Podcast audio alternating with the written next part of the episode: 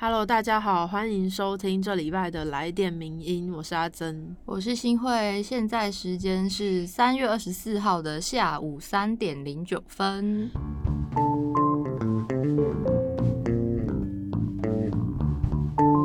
首先有个好康的消息要跟大家分享，对我们的就是我们的专栏作者吴新颖前检察官。他最近出版了他的新书，叫做《扭曲的正义》。对，这本书真的大热卖，好像还一度卖到缺货。听说已经三刷了，真的是才才一个月有吗？差不多一个月，感觉不到。对，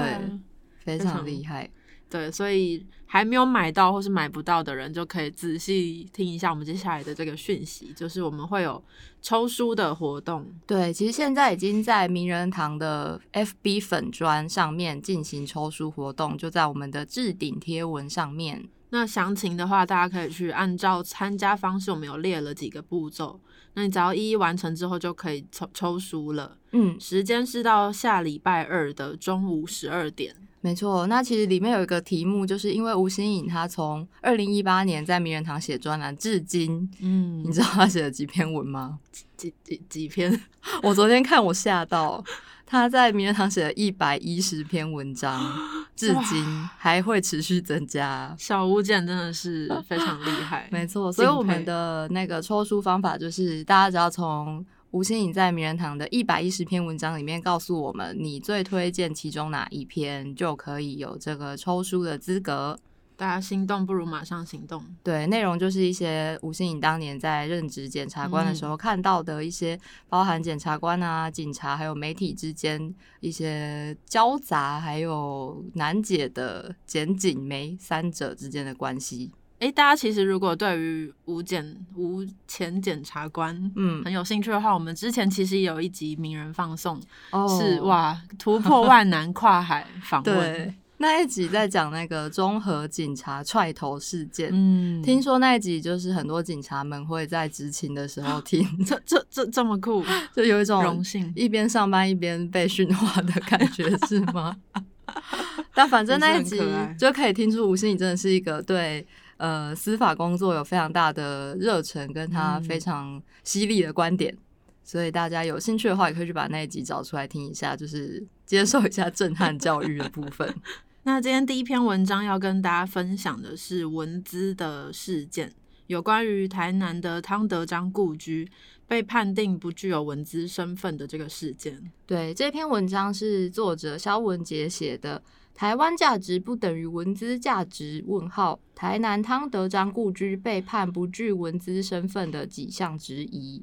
事情是今年三月初的时候发生了，这个是让文化界非常错愕的事情，就是刚刚说的台南市政府文资审议，把延宕多时的这个汤德章故居判定说它不具有法定文化资产的价值。那为什么文化界会这么错愕？那这位汤德章又是谁呢？他是一九零七年在台南出生的律师。那在二二八事件的时候，因为试图阻挠屠杀，就遭到蒋介石所派的部队枪决。那在后来，台南市政府以纪念的名义，将汤德章殉难日，也就是三月十三日，定为台南市正义与勇气纪念日。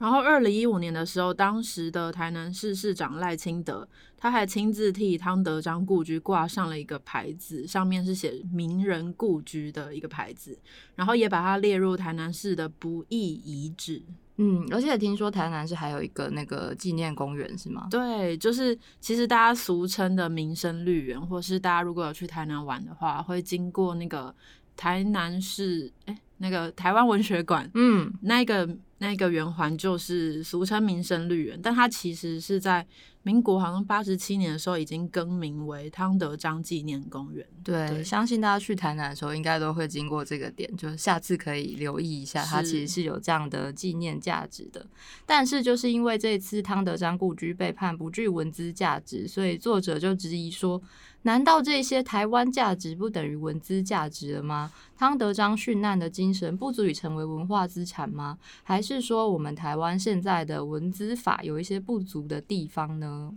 那首先呢，回到第一个质疑，就是如果没有文资身份，政府就不能合理的买下汤德章的故居吗？其实去年汤德章故居的屋主，他原本就是打算把房子拆掉，然后盖停车场。那那时候经过一些民间团体，他们发起募资，然后买买下了这个房子，然后紧急申请文资审议，才暂缓了被拆除的命运。嗯，阿珍那时候也是有参与募资吗？对啊，就是看到的时候就觉得也没有想太多，就觉得应该要参与募资一下，但没有想到，对，像一个台南人 这样讲好像对，呃，但就是后来，所以其实这件事情也让我有点惊讶，是。觉得，因为那时候好像都已经底定了，未来应该就是确定会这样子继续走下去。去，结果没想到现在又冒出了这个事情。嗯，而且其实作者就有说，当时由民间团体来处理，然后不过度依赖政府的方式，对文化保存来说其实是好的。但他要质疑的就是，当初房子要被拆除的时候，台南市文化局的。官方立场是说，因为汤德章是属于私人民宅，那名人故居没有法定文化资产的身份，无法以公库出钱购买。那文化局这样的说法，其实和作者他的认知是有一些落差的。作者认为说，按照文资法的规定来说，如果汤德章故居在审议之后取得了法定的文资身份，那政府依法其实是可以优先购买的。那如果判定没有法定文资身份，虽然政府不能依照文资法来购买，但也不等于台南市政府就不能依法买下汤德章的故居。嗯，因为其实不看文资法，那是在土地征收条例里面有规定说，政府本来就可以为了公共利益等原因去架构或是征收私有土地，所以即使现在不据文资身份，那台南市政府还是可以有一些更好的处理方式的。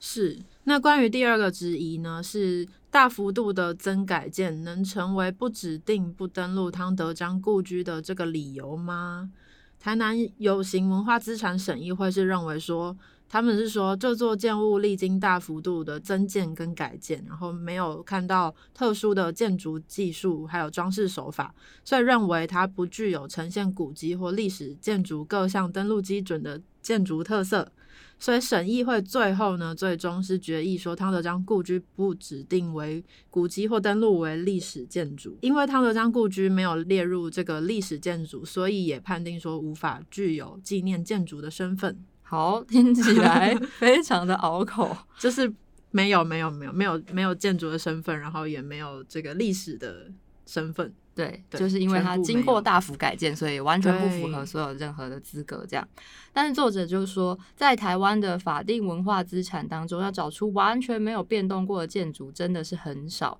比如说台北像是东门啊、南门这些，其实都曾经经过被拆除又重新增建，但还是被指定为国定古迹。那台南本身也是有不少的案例，所以有增改建就不能成为文化资产的说法并不合理。就是要求它以最初的原貌作为一个标准，其实反而会忽略了历史留下来的一些历程，以及这些历史人物还有事件它带来的相关的一些价值。嗯。而且，就算我们现在不论汤德章故居的营造技术符不符合它那个时代的特色，但是呢，它的历史价值应该是不容置疑的。嗯，例如同样属于人权地景的，像是蔡瑞月舞蹈社、殷海光故居，都以因为高度历史价值而列入古迹。那为什么身为二二八殉难者的汤德章就不行呢？那第三个之一呢，是有关于一个法条，叫做《历史建筑纪念建筑登录废止审查及辅助办法》。这个办法有逾越文字法母法的问题吗？作者认为是有的。对，因为退一步来讲，就算汤德章故居不具有古迹价值，好歹它也是具有历史建筑价值或是纪念建筑的价值吧。对，但是因为目前这个母法，也就是文资法和刚刚阿珍提到的这个历史建筑纪念建筑登录废止审查及辅助办法，嗯。我念对吗？有 之前有些矛呃之间有些矛盾的地方，就导致说，即使汤德章故居符合具有历史文化价值，但却无法成为法定的历史建筑。那这当中的一些他认为有问题的部分，在文章中有详细的说明。是，那作者就呼吁说，相关部会应该要立即去修正这个法律的部分。不过，其实最后作者在文章里面说，他说即使知道会得罪台南市政府以及相关的审议委员，他也想要写，他还是要写这篇有关于汤德章故居事件的争议，是因为他就曾经问过国立学校的学生，然后他发现到现在还是有蛮多大学生是不知道汤德章这个人是谁的，嗯，所以他认为说这其实说明反映了台湾历史的教育在。台湾还是还是很贫乏的，尤其是台湾史的部分。然后这一次审议的结果也让他怀疑说，建筑背景居多的文资委员真的能了解历史价值吗？嗯，我觉得他说的其实我还蛮有感触，就是我刚刚有跟阿珍讲说，我其实是在去年就是他那张故居民间募资的时候，我才知道这个人跟他发生了什么事情。哦。因为我其实原本以我刚就是我们录音前我就传了一个链接给新会，就是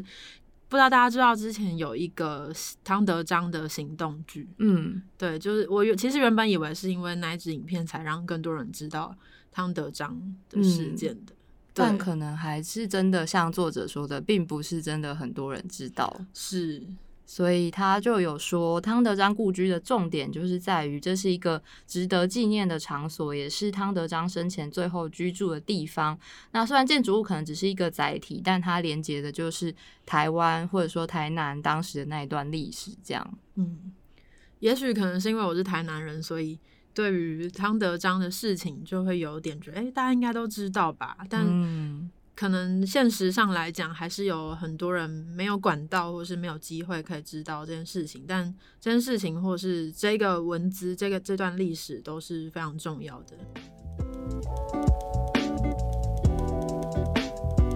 那今天第二篇文章要跟大家分享一个我们来点名比较少分享的作者的文章。对，这位作者叫做廖英燕，他其实之前有来上过名人放送，来跟我们聊那个澎湖二战的历史。是，那今天呢也是有关于澎湖的事情。这篇文章叫做《饥荒时爽吃红鲟》，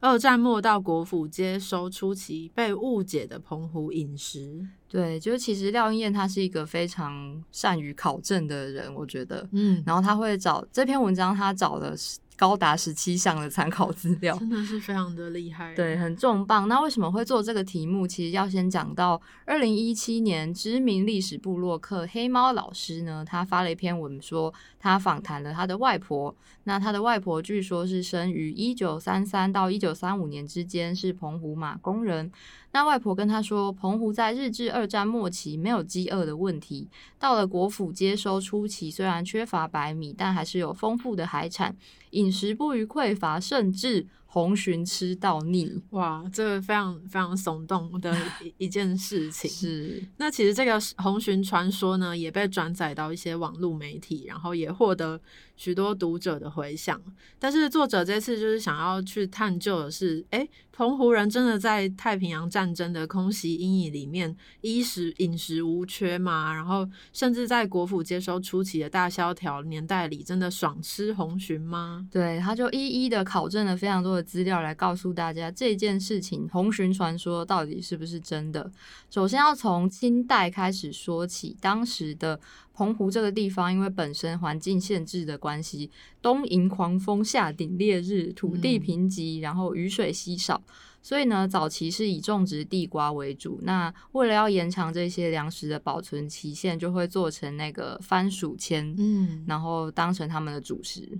而且作者考证了很多清代的一些文献之后，发现。不管澎湖人多么会抓鱼或者是种番薯，因为他们常常还是会遇到旱灾，所以匮乏与饥饿才是从清代到日治时期的澎湖的真实的状况，也就是澎湖那时候的古早味。对，那到进入了一九四五年战争末期呢，澎湖其实面临了美军的空袭，所以更加民不聊生。那当年年初的海水温度甚至还非常的低。所以就导致渔民难以出海，那农作物又欠收，所以他们就想出了各种为了求生的一些奇招。嗯，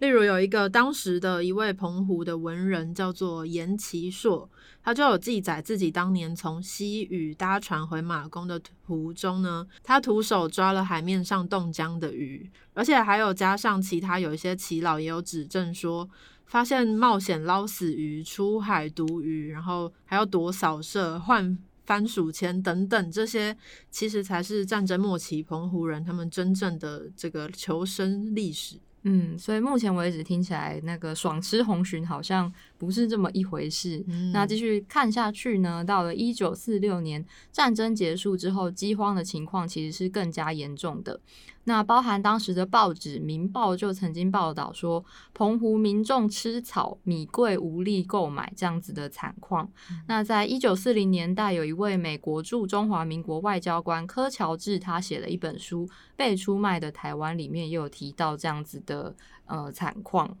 而且，《民报》在同一年的时候也有报道说，澎湖的渔业行业在短时间内无力恢复。所以可见呢，一九四六年的时候，澎湖其实是遭再度遭逢大旱还有饥荒的。而且加上战后的船只非常的残破，无论是种杂粮还是捕鱼，都不一定能够活命的。所以，其实网络文章所说的呃各式杂粮作物啊，还有丰盛的海鲜，其实不一定是那么。那么正确，或者是全然正确的。嗯，那可能大家听到这里就会想说，好，那红鲟传说的主角是红鲟嘛？那到底有没有红鲟？我们可不可以找出这个真相呢？作者考证就发现，从一九四六到一九五零年这段期间，澎湖幸存的动力渔船从四十五艘逐年报废，到最后只剩十二艘，所以几乎不可能在荒年时出海大量放置蟹笼。比较可能的就是在潮间带的渔业会是当时的主力。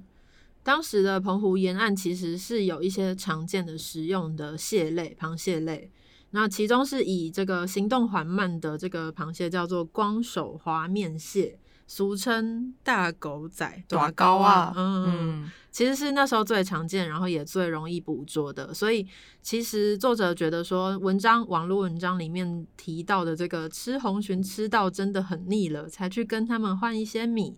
这个说法呢，他觉得更可能是因为澎湖人在那时候就是非常干旱，然后荒年欠收的时候，到潮间带捕获大量的短膏啊，然后因为这个螃蟹肉会比较快的腐败，然后收购价格也会非常的低贱，所以就有可能是当时声称说，哎，这是红鲟，然后想要跟尝鲜的外地人私下以物易物，然后以交换到这个非常珍贵的米粮。嗯，就是说他们那时候缺乏米粮主食。所以就拿这个比较好抓的短高啊，然后骗外地人说这是红鲟哦，那你要不要用米跟我换？这样比较接近他考证之后发现的事实。那总体而言，作者觉得说这个红鲟传说存在一些问题。那首先第一个就是他可能忽略了澎湖自然环境的严苛，然后数百年来常有的旱灾饥荒，以及居民传统主食是番薯签而非稻米的事实。是，而且另外呢，这样子的传说也误以为日治时期的澎湖米食是非常普及的，但事实上就是那时候战战争时候的粮食是非常存量不足的，而且配给是非常稀少而且不稳定的，所以这样子的传说红鲟。传说的说法有可能是没有了解到澎湖人在美军空袭下，实际上他们冒险求生的历史。嗯，那最后是他们关于国民政府接收初期的叙述，也忽略了一九四六年起连续数年的大旱跟大饥荒，以及。疫情有多严峻，还有杂粮作物严重欠收，也误解了当时米价飞涨的成因，然后又把艰困年代勉强求生的潮间带跟沿岸渔业当成高级海鲜吃到腻了。嗯，不过作者他最后有说，他其实这番的我们刚刚说的这些非常复杂的考证，他并不是想要拿来否定黑猫老师的这篇文章，因为他认为说，也许这位阿妈她的记忆也可能是真的，只是这样的记忆有有没有可是不是可以直接拿来通用到整个澎湖的状况？可能就要需要讨论，因为这样子的案例有可能在当时是相当少数的稀有的案例，嗯，不应该拿来一概而论。是，只是他也提醒说，口述历史毕竟不是唯一的历史，甚至在这个社群网络时代，很容易就被一些耸动的标题包装了大家对澎湖的错误印象，就可能不会是当地居民或是像他这样相关的温室工作者会乐见的结果了。所以这篇文章有点像是一个考证考证红鲟传说的对迷思破解，迷思破解。对，那详细其实刚刚也有说，作者引用了非常多的资料，大家如果有兴趣，也非常欢迎到我们网站看这篇文章。没错。好，进入我们今天最后一篇文章，又要来跟大家聊一下这个心理方面的话题。对这篇文章呢，是独立评论在天下的转载文章，作者是林仁婷。那文章标题叫做《被照顾的经验很重要》，若是错过了，就现在开始学习。是这位作者，他其实本身是一位智商心理师。那这篇要谈的是被照顾的经验，他就讲说，照顾其实包括了身体上跟心理上。那身体上的照顾，大家大概都能明白，就可能你生病的时候之类的。那心理的照顾，则是针对情绪的由来、变化与承接。所以大家可能会想说，诶，被照顾的经验很重要吗？那听友们可能可以想想、想象看看，就是当我们无法解释自己的内在状态，然后在一个非常混乱、失序的时候，如果有一个人可以很懂我们，然后甚至照顾我们，然后从这个体验当中，我们也能够学会如何照顾自己，然后甚至成为日后我们照顾别人的一个参考，这就会是对于亲密关系、对人类发展的一个非常重要的事情。嗯，就是当你有被好好照顾的时候，你就可以。知道说哦，原来这样被照顾我是会舒服、会开心的。那我下次看到有人有需要的时候，我也可以用同样的模式去照顾别人。嗯，那这个可能先跟大家分享一个心理学的概念，叫做依附理论。被照顾的关系其实就是在这个依附理论里面有详细的一些观念，就是依附是最初人与人之间的基础关系，那其中包含照顾、互动以及依赖。也就是说，当自己不能做什么的时候，对方是怎么接住我、照顾我的，而我又从这个体验中学到了我的重要性，以及我的情绪出现后该怎么对待的方式。那当然也会有出现依附匮乏的状况。有一本书叫做《假性孤儿》，它里面就有写到。孤单成长的这些孩子们，他们背后可能有着情感缺失的父母。那他们外表和行为看起来可能非常正常，或者是会关心孩子身体健康啊，然后提供温饱啊，甚至会注意孩子安全。但也可能仅止于此，就是并没有更深的情感上面的交流。所以，当这些父母的孩子们的心理没有被照顾到，没有被需要的感觉，却不晓得问题出在哪，他们可能就会不安的去乱猜，是不是因为我不够好，所以父母才不会给我肯定，不会给我赞美呢？可能就会出现，当你到关键时刻就会怀疑自己，或者是你会觉得自己常常要假扮成另外一个人，父母才会喜欢自己等等这样子的现象。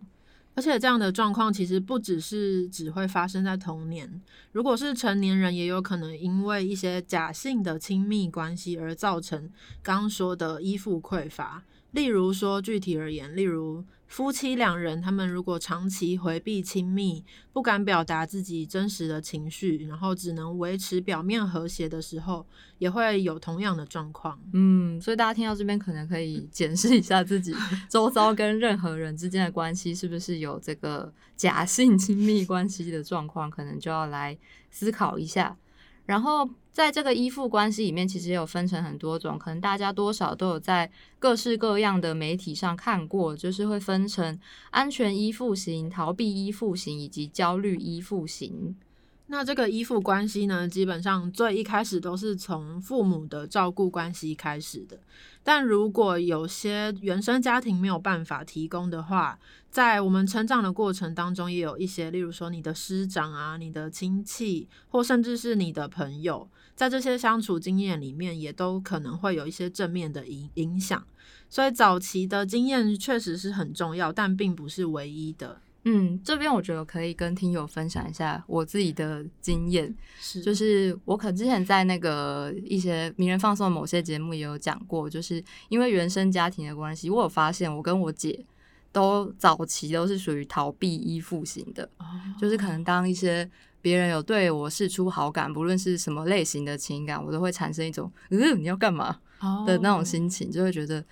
怎么可能会有人喜欢我？类似这样，然后就会想要就觉得对方很怪，他是不是怎样？所以就会把对方推开，类似这样的状况。然后，可是我也认同他说，早期经验确实很重要，但不是唯一的，就是他是可以透过后期的一些练习或是心境上的转变去改变。我觉得现在就比较不会有那种逃避依附的状况。所以你是已经有点经历，从最一开始是变成逃避，然后到现在你有点。了解到这个状况，以及甚至透过其他的刚刚说到的师长、亲戚、友人之类的其他相处经验，得到一些正面影响。哦，所以你是有经历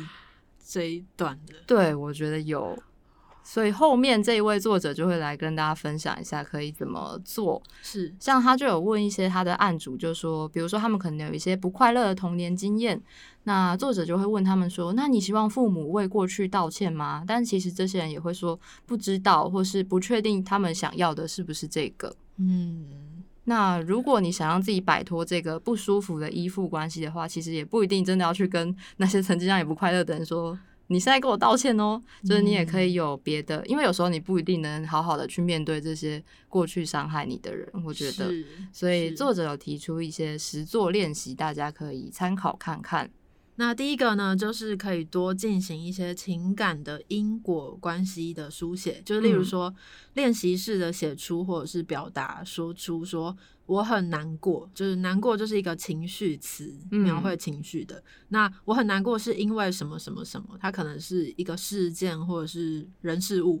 的一个，就是可以试着写出这样子的句子。然后其中就是包括感受啊、你的想法还有欲望，然后串联你整个情绪的因果。而且也作者也有提醒说，请大家要允许自己有任何的主观经验，无论是正面或是负面的没有关系，因为那只是一种讯号。而且也是自己的一部分。是的，那还有另外一项，就是可以跟信任的人一起练习表达感受。就除了你刚刚提到自己写之外，也许可以找一些你能够信任的朋友啊，或者是家人，或者是等等，跟他们分享你现在的感受是什么。那如果依然卡关前进不了的话，也非常建议找专业的心理咨商。嗯，真的。真的，真的，就是大家可以参考一下这位作者提出的一些建议，也许就可以去改善一些你觉得可能之前没有被照顾好，或者是让你不舒服的依附关系，这样子。可能过往大家会很容易觉得，呃，我这些情绪是不是就是会回到自己身上，觉得是不是我有问题或什么的？但透过像这样子的文章，就可以大家可以非常具体的来讨论这一切到底是一个什么样的状况，以及我们可以如何让自己不要再陷入那样的状态。嗯，对。最后，在这个充满正能量，有正能量吗？疗愈，疗愈能量。对，就希望大家这个在不论工作啊、学业上，都可以保持心理健康，然后心情平静。现在是在跟自己喊话吗？好需要，现在好需要听友的鼓励哦！拜托，真的，大家非常的。脆弱，脆弱是对。如果大家平常听完我们，我最近发现我们的那个评分有增加，哎，可是都没有人留言，大家都是默默默给给予。星星的这种比较低调型的，对，但我们其实蛮需要那个双向的、双向的情感交流。对，我们真的都会很开心。嗯，所以欢迎大家，如果听完这集来点名音有什么意见或心得的话，欢迎再透过任何你找到我们的管道来跟我们分享你的心得。是，那也谢谢大家这礼拜也是收听到最后，陪我们一起这样。对，所以下礼拜同一时间也要继续收听来点名音哦，谢谢大家，我是阿珍，我是新慧。拜拜，拜拜。谢谢你的收听，更多内容请上名人堂网站。